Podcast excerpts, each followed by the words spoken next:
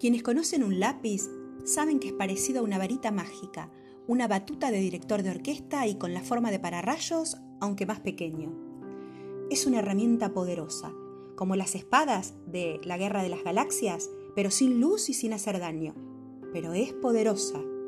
Podría decirles que pueden contar lo que quieran, pero eso no ayuda. Voy a dar ejemplos. Con un lápiz se puede contar nuestra vida, igual a como es o contarla tal como nos gustaría que fuera. Se pueden contar historias que vimos y que no nos gustaron mucho, o que no nos gustaron para nada, contarlas para no sentirlos solos con eso que vivimos. Se puede inventar una historia que parezca real, se puede inventar una donde todo es mágico y ocurren los fenómenos más imposibles. Podemos contar chistes que hagan reír o historias que sean tan tristes que hagan llorar. Podemos intentar escribir historias para hacernos famosos o para que nos miren con respeto, para llamar la atención de una chica o un chico en especial. También podemos hacer una denuncia. Tal persona miente, tal persona hace algo que está mal, y a eso se puede escribirlo con forma de cuento inventado o directo, tal cual lo sabemos.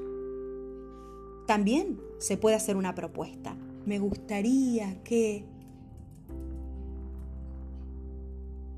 Podemos anotar una historia que nos contaron, así no se olvida más. O inventar una que diga todo lo contrario para reírnos de esa que nos contaron. Podemos inventar un mundo en el que se cumplen todos nuestros deseos.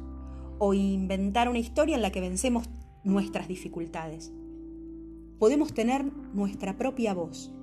Esto quiere decir que no vamos a decir lo que nos dicten, sino lo que pensamos o sentimos. Eso nos obliga a descubrir nuestros pensamientos, a sostenerlos, a cambiarlos. Nuestra voz quiere decir nuestra verdad, dicha con las palabras que encontramos. Es única, nadie la tiene por nosotros. Se puede descubrir, mejorar, cambiar. Al escribir, nos gusta llamar la atención de los que nos van a leer y que nos crean. Hay que aprender cómo. Se puede aprender eso y es divertido. Nadie tiene la obligación de escribir. El que quiere puede hacerlo y quien no lo desee no debe sentirse obligado. Cuando escribimos podemos ser más libres y más fuertes, sentirnos mejor con nosotros mismos, tener más secretos y tener más amigos. Es como ir en bicicleta. Hay lugares en los que podemos ir con todo y otros en los que hay que tener cuidado para no atropellar a nadie o que no nos choquen. Con un lápiz pasa lo mismo. Yo, Luis, dice Pesetti, escribo porque me divierte. También porque necesité contar cómo murió mi papá y cómo extrañé a mi mamá. Porque el amor me dio tanta alegría que quise escribir.